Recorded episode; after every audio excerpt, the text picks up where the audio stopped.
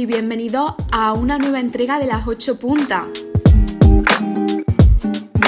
Soy Ana Zafra y junto a Fran Serrano hoy tenemos el placer de dedicar este programa a todas las mujeres que habitamos este mundo.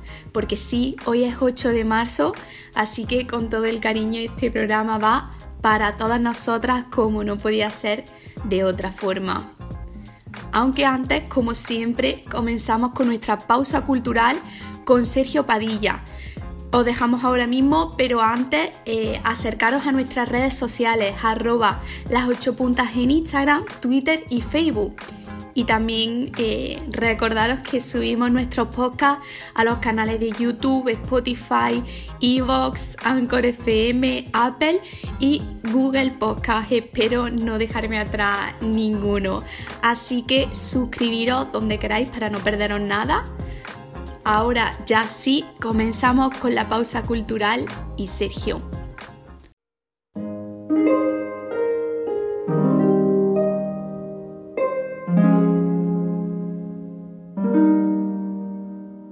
Te han condenado. Una oración como limosna insuficiente ha caído sobre la tapa de tu féretro. Te han condenado, Edith, por no ser la excepción que confirma la regla, porque querías tú, gorrión de la calle, ser la regla, porque intentabas salirte de la calle. Te han condenado como si Dios no fuese amor. El dedo ejemplar, una uña sucia, como si lo viera, se alzó sobre tu frente y mostró al mundo que solo esa limosna, por si acaso, merecías. De nuevo, a la intemperie, esta vez a la calle.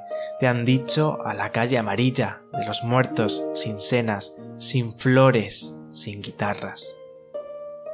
Poema de la onubense Estela Rengel, una poeta que pese a ser enfermera dio el salto al papel en 2015 en revistas como Contrapunto, Estela Rengel es militante feminista y dedica muchos de sus poemas a la figura femenina, como el que os acabo de leer, dedicado a nada más y nada menos que a la cantante Edith Piaf.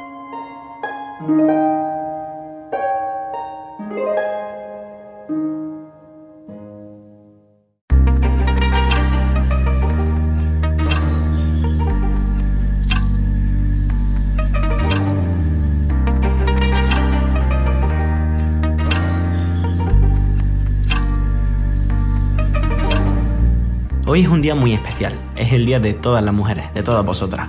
Por eso hemos hecho una ruta por toda Andalucía preguntando a los andaluces y a las andaluzas qué piensan sobre el movimiento feminista y sobre el 8 de marzo. Queremos ver qué hay de mito y qué hay de realidad en lo que las andaluzas y los andaluces piensan sobre el movimiento feminista y en definitiva sobre la igualdad. Pero primero, como digo, pongámonos cómodos que nos vamos de tour. Empezamos con Marta, que desde Adra en Almería nos dice que la sociedad patriarcal teme el poder de las mujeres. Desde mi punto de vista, pues creo que no quieren que se haga la manifestación del 8M porque no quieren que las mujeres tengan los mismos derechos que los hombres, porque tienen miedo, aunque también tenemos que pensar que esta manifestación no debería existir, porque desde el minuto uno las mujeres tendrían que tener siempre los mismos derechos que los hombres y no existir las etiquetas que existen ahora mismo en la sociedad y poner siempre al hombre encima de la mujer y deberíamos todos de tener los mismos derechos y, en el trabajo tener el mismo sueldo y, que, y poder llegar también a los altos cargos y que no nos juzguen si, por ejemplo, nos quedamos embarazadas y ya no nos quieran contratar por eso. Jesús de Talcalá de Guadaira en Sevilla habla sobre los riesgos a los que se ve sometido el movimiento feminista y la igualdad. El movimiento feminista corre el peligro de desarrollarse en una sociedad patriarcal, que es precisamente contra lo que se está luchando, y precisamente por desarrollarse en ese contexto, eh, corre el peligro de, querer ser abanderado por, por, hombres y por organizaciones que, llevan hombres a la cabeza y que sean hombres los que quieran eh, coger muchas veces el megáfono de, de esos ideales. Yo creo que eso es un error. Desde Jaén, Mónica cree necesario la implantación del feminismo a los aspectos cotidianos. Aunque vivimos en un país desarrollado, que se supone que mm, es feminista también, se supone, veo que ni hay feminismo por muchas partes porque sigue habiendo violaciones. Eh, luego también los puestos de trabajo hay algunos que están súper infravalorados a la mujer. mm, leyes que no son justas. Entonces, creo que es una lucha constante que tenemos que, que seguir para adelante con él. David desde Huelva señala la importancia de la libertad sexual de las mujeres. La idea de la libertad sexual de cualquier mujer mm, es incuestionable. Eh, la idea de la planificación familiar, yo pienso que toda mujer es libre de hacer lo que quiera con su cuerpo y el derecho al aborto y el uso de anticonceptivos debería estar garantizado. Sobre ello sabe bien Merche, que desde Alaurín el Grande en Málaga nos cuenta desde su sabia madurez lo que supone el movimiento feminista. Soy una mujer que nació en una época en la que si hablaba de política le decían cállate que tú no entiendes de eso. Nació en una época que si el hombre era gay hacía gracia, pero si la mujer era lesbiana daba asco. Nací en una época en la que los puestos de trabajo, los mejores, eran para hombres y los de limpieza y servicios eran para mujeres. Que no es que hayamos cambiado mucho, pero algo se avanza. En definitiva, para mí el 8M es un día triste que hay que seguir conmemorando porque a pesar de que tengo 50 años, muchas cosas aún no han cambiado. Desde Loja, en Granada, Fran nos cuenta la importancia del origen del movimiento feminista. tenemos que recordar que esta lucha surge con la idea también de una igualdad entre hombres y mujeres, sin distinciones de raza. Y muchas veces estas cosas, se nos, estas cuestiones se nos olvidan y son de las que principalmente debemos de tener en cuenta. Recordar los orígenes y el por qué se está haciendo esta, estas reivindicaciones, estas luchas, estas marchas estas protestas. En esto, en la lucha, pone el acento Isabel, que nos cuenta su opinión desde Sorba, en Almería. Deberíamos manifestarnos, sí, pero todos los días, no solo el 8 de marzo, ya que algunas manifestaciones se han convertido en fiestas para alguna gente. En cuanto a este año, mm, no estoy segura si se deberían realizar las manifestaciones, aunque creo que con seguridad todo se puede hacer, aunque quizá en la calle es más difícil de controlar. Aparte de eso, deberíamos plantearnos una cuestión, porque desde que comenzó la pandemia no se ha cancelado ninguna manifestación y ahora sí cancelan las marchas feministas, da mucho que pensar y queda claro que queda más aún por luchar. Dijimos que haríamos un viaje por toda Andalucía y del Levante nos vamos ahora al Poniente. Alejandro desde Lepe en Huelva nos habla de la necesidad de que el feminismo sea fiel a sus principios. El movimiento feminista del 8M es un movimiento que no solo merece la mujer, la figura de la mujer, sino también que lo necesita, ya que España maneja pues, una de las cifras más altas en cuanto a muertes por violencia de género en Europa y es un día importante para que las mujeres se reivindiquen en contra de estos, de estos hechos y manifiesten pues, la igualdad, ¿no? intrínseca que deben tener hombre y mujer en la sociedad, a nivel económico, a nivel salarial, siempre y cuando el feminismo y la igualdad vayan de la mano y no se confundan pues, eh, con otras cosas. ¿no? La experiencia y las vivencias personales marcan la opinión de Sonia, que desde Prigo de Córdoba recalca la ejemplaridad y el respeto como principal activo en la lucha por la igualdad. Y es que yo lucho cada día por lo que soy y lo que quiero ser. Para mí es como un reto personal y a día de hoy no he encontrado la verdad ningún obstáculo que me lo impida por el hecho de ser mujer. Yo creo que esto va en la personalidad de cada uno de nosotros y nosotras, de nunca dejarnos pisotear por nada ni nadie. Por supuesto, con todo el respeto de no ofender a nadie.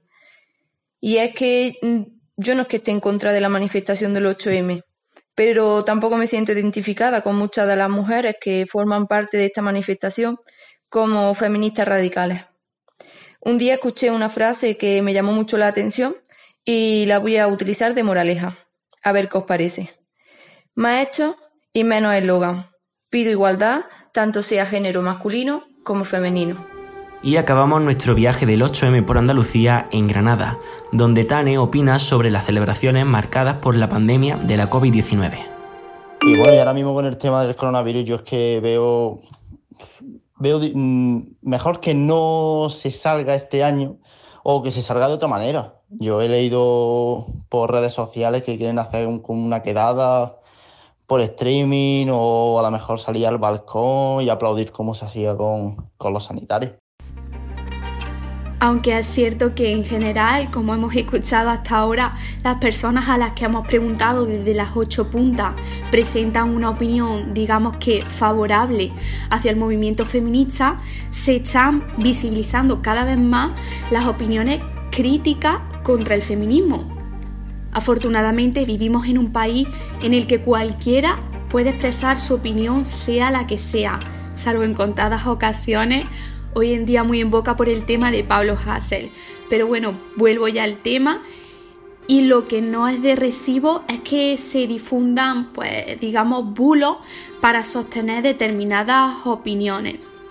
Estos bulos cada vez tienen más cabida en los medios de comunicación y tenemos que recordar que aunque tengan, y desde mi punto de vista, deban tener ese espacio, hay que desmentir lo que no es verdad porque ciertas afirmaciones pueden hacer mucho daño, ya no solo al feminismo, sino a las mujeres en general y a las que sufren violencia o abuso machista en particular.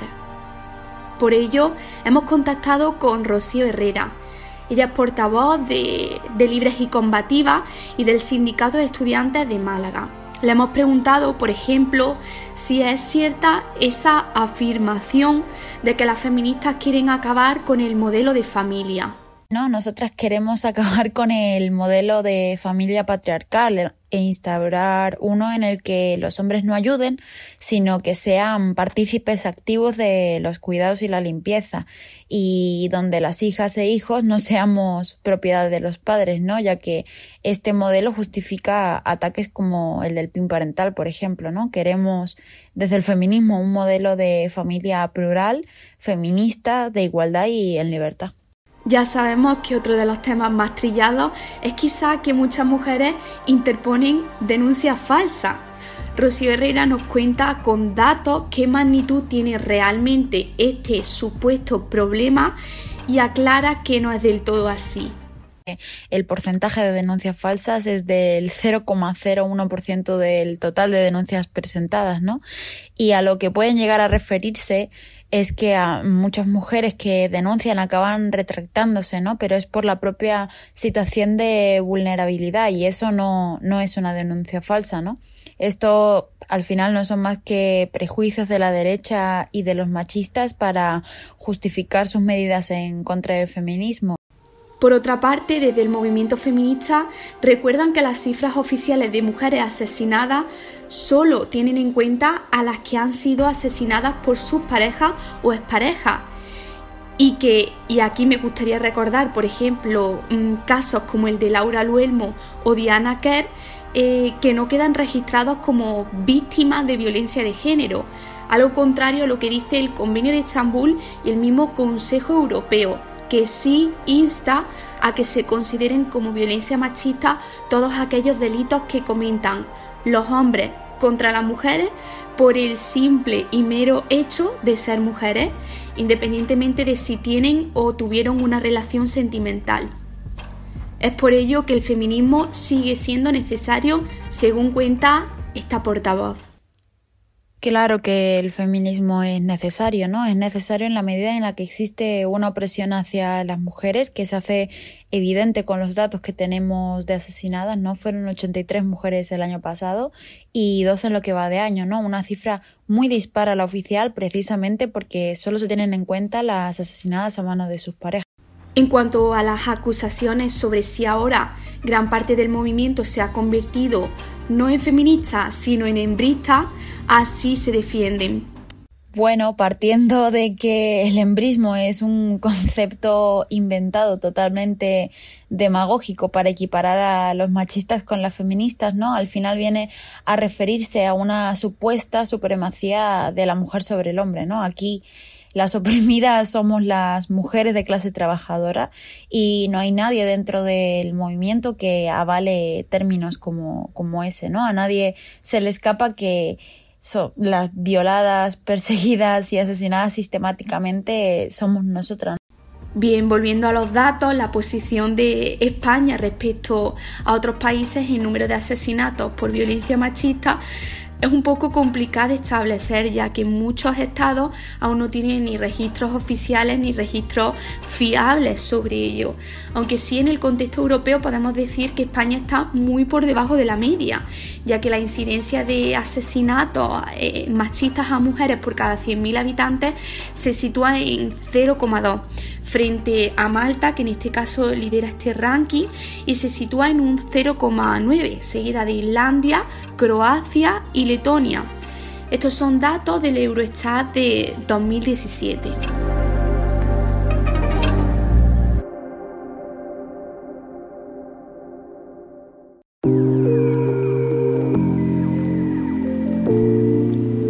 Bueno, ahora que estamos en un día tan especial, y que este programa pues también queríamos señalarlo de alguna forma.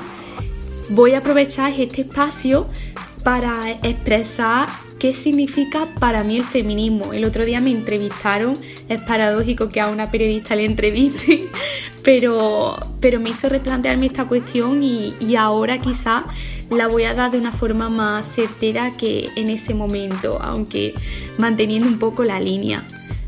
Para mí el feminismo es una constante lucha. No puedes quedarte sentada y esperar a que te traten igual que a un hombre o simplemente que otras peleen por ti, porque esto no va así. Casi cada día me encuentro con alguna situación en la que no me encontraría si fuera un hombre, desde algún comentario por mi físico que no viene a cuento, hasta una serie de responsabilidades o de comportamientos que se me presuponen solo por mi condición de ser mujer y que perfectamente sé que no se le asignarían a mi hermano, por ejemplo. Afortunadamente no son cosas graves, pero es que la pelea no está solo contra los golpes y las violaciones, que por supuesto, la pelea está cada día, porque cada día somos mujeres y cada día somos menos iguales por ello. Mucha, mucha sororidad entre nosotras. De verdad, animo a que todas las mujeres que me estén escuchando, que me escuchen, hagan un ejercicio de empatía y piensen que todas hemos pasado en algún momento por situaciones similares. Ser mujer no te convierte automáticamente en feminista, pero sí en víctima del machismo. Así que vamos a intentar ayudarnos entre nosotras, aunque algunas no piensen igual.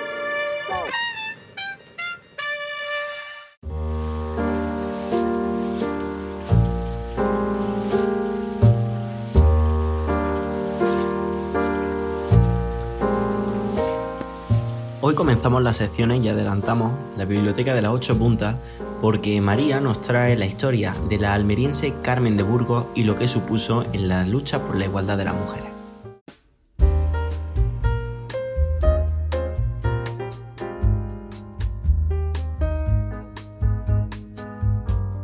Bienvenidos un día más a la biblioteca de la Ocho Punta. En la sección de hoy vamos a hablar de una mujer, la más de interesante, que nació en Almería en 1867. Desgraciadamente, salvo en los círculos filológicos, no se la conoce demasiado. Quizás nuestros oyentes almerienses hayan oído hablar de ella, pero en el resto del país es una desconocida actualmente. Pues esta señora, Carmen de Burgos, fue periodista, escritora, traductora y activista de los derechos de la mujer española, conocida bajo el seudónimo de Colombine, también firmó como Gabriel Luna, Perico el de los Palotes, Raquel y Marianela. Está además considerada como la primera mujer corresponsal de guerra y la primera periodista profesional en lengua castellana, ya que trabajó como redactora en el Diario Universal de Madrid. Fue una incansable feminista, aunque ella odiara el término, como puede observarse en su obra periodística La misión social de la mujer y La mujer en España. En su obra La mujer moderna y sus derechos de 1927 describe el, feminismo como no es la lucha de sexos, ni la enemistad con el hombre, sino que la mujer desea colaborar con él y trabajar a su lado, afirmación que a veces parecemos olvidar incluso en pleno 2021. Entre sus novelas más populares puede citarse Puñal de Claveles, escrita al final de su vida y basada en el suceso conocido como el crimen de Níjar, que tuvo lugar el 22 de julio de 1928 en el Cortijo del Fraile, en los campos de Níjar, y que fue una de las inspiraciones con que contó Federico García Lorca para sus bodas de sangre. Pese a todo su trabajo y tener un currículum más que excelente, no fue muy, bien considerada por un importante sector de los críticos y escritores contemporáneos, que en muchas ocasiones colocaron su labor y su obra relegada y reducida a la condición de amante de Ramón Gómez de la Serna. ¿Machismo? ¿Dónde? Terminamos con un extracto de Puñal de Claveles. Los oyentes podrán encontrar las similitudes con la conocida obra de Lorca, pero esta novela no se queda atrás. El airecillo penetraba hasta su cama y le rodeaba el rostro con suavidad de abanico perfumado. Era una caricia la de aquel perfume que la envolvía. Le causaba a un tiempo una sensación de placer y de malestar. La ponía nerviosa, le quitaba el sueño y la hacía levantarse, ir a la ventana, abismarse en aquella paz desolada del campo y del cielo sereno y brillante. Escondía el rostro entre los pétalos suaves y frescos de los claveles, aspiraba, con hambre y con sed de todos los poros, el perfume penetrante y sentía ganas de llorar, sin saber por qué. Era una sensación fuerte y poderosa, la poseían los claveles con el aroma que la penetraba como un puñal. Entonces pensaba en un hombre. Se sentía atraída hacia su novio por haberle enviado aquellas flores que estimaba más que todos los regalos que le había hecho de trajes, mantones y collares. Era el primer mensaje que le hablaba de amor, la primera vez que sentía estremecerse su carne con el deseo de un beso. Pero ahora, sentada cerca de Antonio, le parecía que se iba desvaneciendo aquel sentimiento de amor que había experimentado cuando estaba lejos. El hombre no realizaba la promesa del ensueño. Ya se iba a despedir para marcharse, antes de que pusiera la luna e hiciera peligrosos los caminos, pues el novio no tenía hospitalidad en casa de la prometida, cuando ella le dijo, Los claveles están frescos todavía, ¿sabes? ¿Qué claveles? Los que enviaste con Joseillo. ¿Yo? Los dos callaron, seguro, cada uno de haber dicho una simpleza.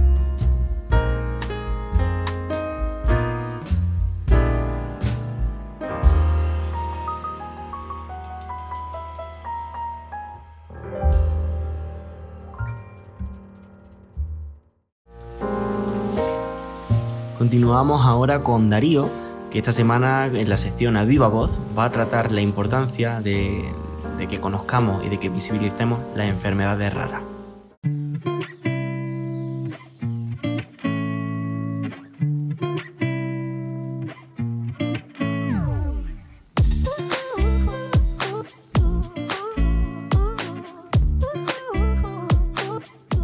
Hombre chicos, ¿qué pasa? ¿Cómo estáis? Hoy, aunque como todos sabéis, y si no lo sabéis, deberíais de saberlo, es 8M, el Día Internacional de la Mujer, no vamos a hablar de ello, porque ya lo han hecho Fran, Ana y algunos compis más que saben y lo hacen mucho mejor que yo. Hoy vamos a darle voz en a viva voz a todas las personas que sufren enfermedades raras.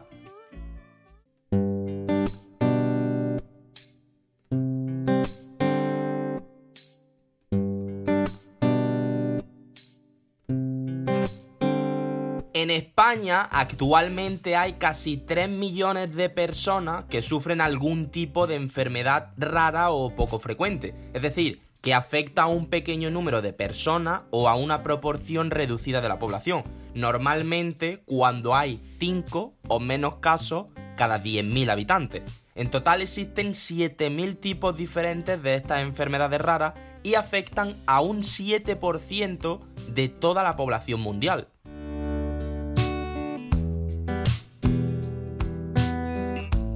Algunas de estas enfermedades raras son, por ejemplo, el síndrome nefrótico congénito finlandés, caracterizado por una pérdida masiva de proteína que se manifiesta en el útero o durante los tres primeros meses de vida.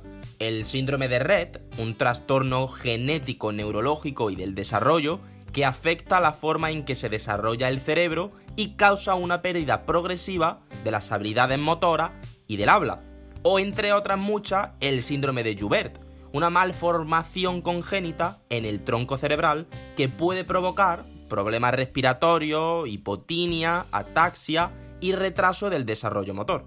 Este tipo de enfermedades generan gran cantidad de limitaciones para quien las padecen.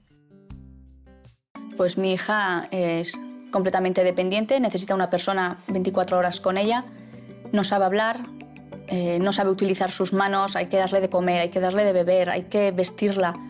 Para eh, trasladarse va en silla, aunque si está en casa está en el suelo y ella culea y es su, su manera de moverse. Pero es que hay, hay, que hacerle todo, absolutamente todo. Sí que diría que, que aunque te den un diagnóstico demoledor, hay que creer en ellos y en sus capacidades porque al final te sorprenden. Pueden más de lo que, de lo que puedes llegar a pensar en un principio.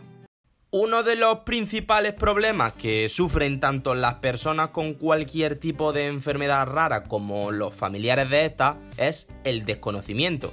El desconocimiento que existe de estas enfermedades raras, que en muchas ocasiones ni los mismos profesionales de la salud conocen. Es por esto que pasan cuatro años de media hasta que un paciente con una enfermedad rara recibe un diagnóstico. Es fundamental, por tanto, la creación de asociaciones que se informe correctamente a la gente y que se destinen fondos para la investigación de estas enfermedades. La verdad es que con el síndrome de Joubert estaba muy perdida. De hecho, los médicos no sabían casi nada y yo no encontraba eh, ninguna familia en ese momento. Con lo cual me puse a investigar por internet y encontré la Fundación Americana. Me puse las pilas en inglés para poder leer y traducir los informes que en ese momento estaban para poder integrarme a un grupo Yahoo que en aquellos momentos existía y poder hablar con familias americanas. Me planteé algo muy importante, el crear una asociación con un objetivo súper importante, contactar con familias. Es decir, que cualquier familia fuera diagnosticada de Joubert pudiera contactar conmigo y yo servir de autoayuda, a no pasar parte de lo que pasé yo en, en mi primer año de vida. Y así creé la Asociación Española del Síndrome de Joubert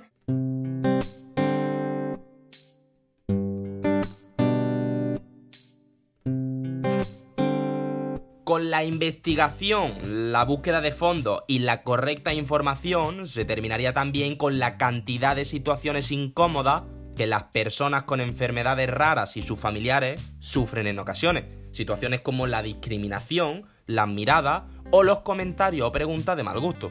Yo con esto me marcho, espero que os haya gustado la sección y que hayamos aprendido un poquito más sobre las enfermedades raras o poco comunes. Hasta la semana que viene. Chao, chao.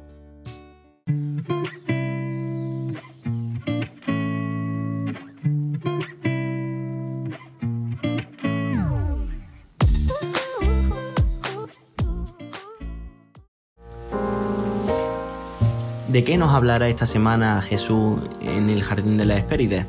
Seguro que estáis deseando escucharlo. Vamos ya con su sección.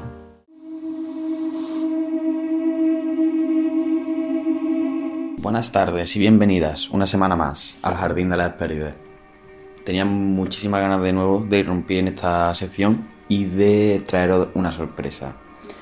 Debido a que estamos en pleno 8M, Día de la Mujer, esta vez será ella la que hable por mí. Así que como siempre, iremos de lo concreto a lo general. Había un marido y mujer. Estaban casados 10 años. El marido la quería mucho bien a la mujer.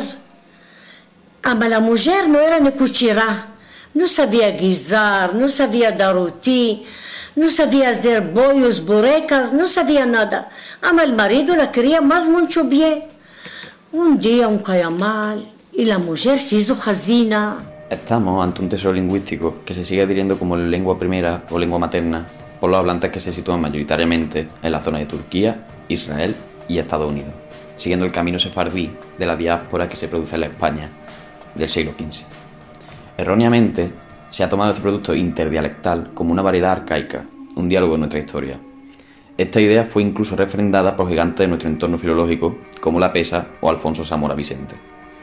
Gracias a la reinterpretación de Ralph Penny, basándose en datos de nuestra propia lengua actual, se pudo dejar de lado esa relevancia por los arcaísmos para volcarse por una perspectiva mucho más innovadora de esta variedad.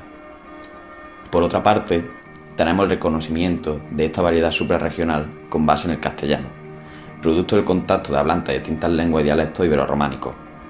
Los sefardíes, asentados en el Imperio Otomano y en Italia, nos han dejado un vasto corpus para su análisis, romanceamientos bíblicos, responsas rabínicos, obras de controversia religiosa, poemas narrativos, ordenanzas comunitarias, tratados morales y filosóficos, cartas privadas, etc.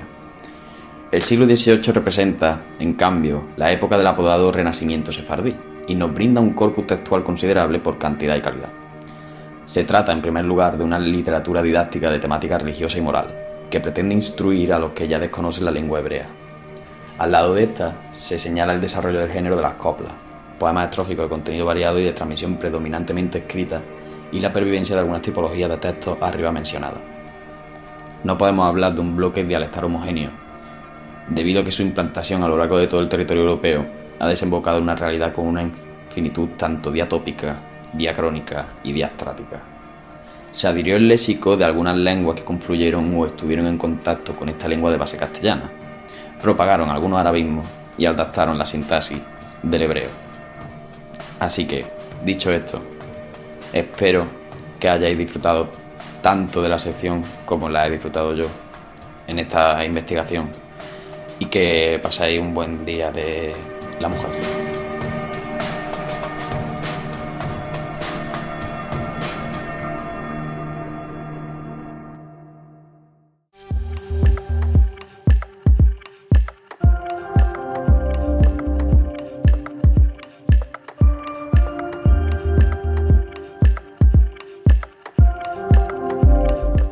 Terminamos este programa especial, como siempre, con nuestra colaboración con Escenio TV.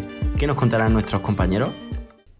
Hola a todo el mundo, por aquí os traemos un nuevo episodio de la divulgación en Escenio TV.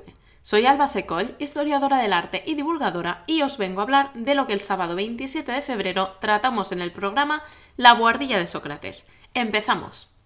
La Guardilla de Sócrates es un programa semanal conducido por Nieves González, más conocida como Neves o en redes, y por mí misma, donde divulgamos a través del juego Animal Crossing.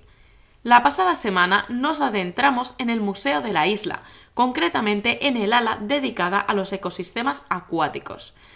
Desgranando la gran cantidad de especies que se encuentran en este museo, elegimos varias especies de cada uno de los ecosistemas, pasando por ríos, lagos y distintos tipos de aguas marinas. Si a una conclusión hemos llegado a través de este programa es que los seres humanos tratamos muy mal a los animales, en general, pero concretamente a los acuáticos. Empezamos hablando de la ictioterapia, que consiste en dejar a peces doctor sin comida para que accedan a alimentarse de las pieles de los pies de las personas que los metan en su pecera. También vimos cómo se utiliza la sangre azul de los cangrejos herradura para asuntos medicinales, dejándolos muchas veces en libertad después de haberles sacado casi toda su sangre.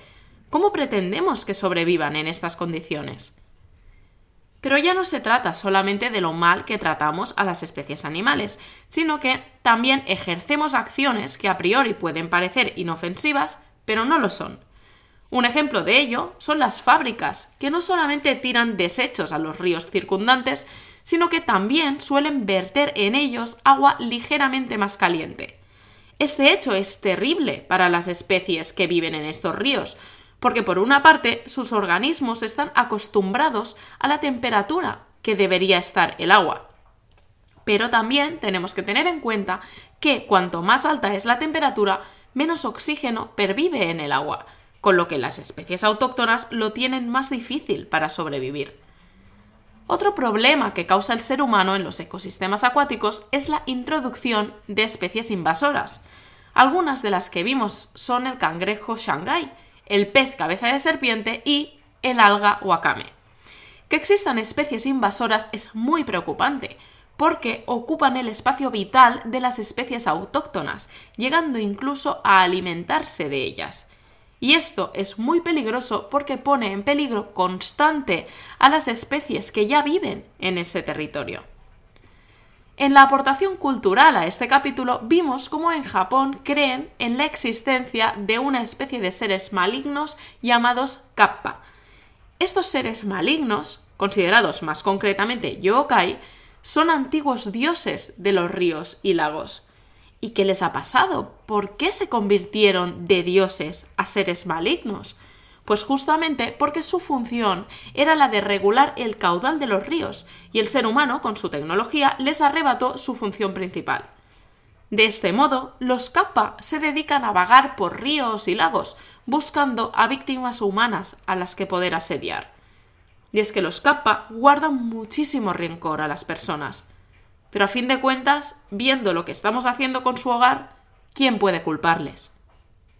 Esto ha sido todo por hoy. Recuerda que si quieres ver el programa completo y el resto de contenido creado por Escenio TV, puedes seguirnos en Twitch y también en nuestro canal de YouTube, donde subimos todos los programas en diferido para que podáis disfrutarlos sin preocuparos del momento del día. La semana que viene, más divulgación de la mano de Escenio TV. Hasta la próxima. Pues esto ha sido todo por esta semana. Este programa especial por el 8 de marzo, por la igualdad entre hombres y mujeres, eh, cierra el ciclo que empezamos la semana pasada con el programa especial por el Día de Andalucía. Volveremos la semana que viene, como siempre, con más actualidad y con más cultura andaluza que no hace mucha falta. Un saludo y hasta la semana que viene.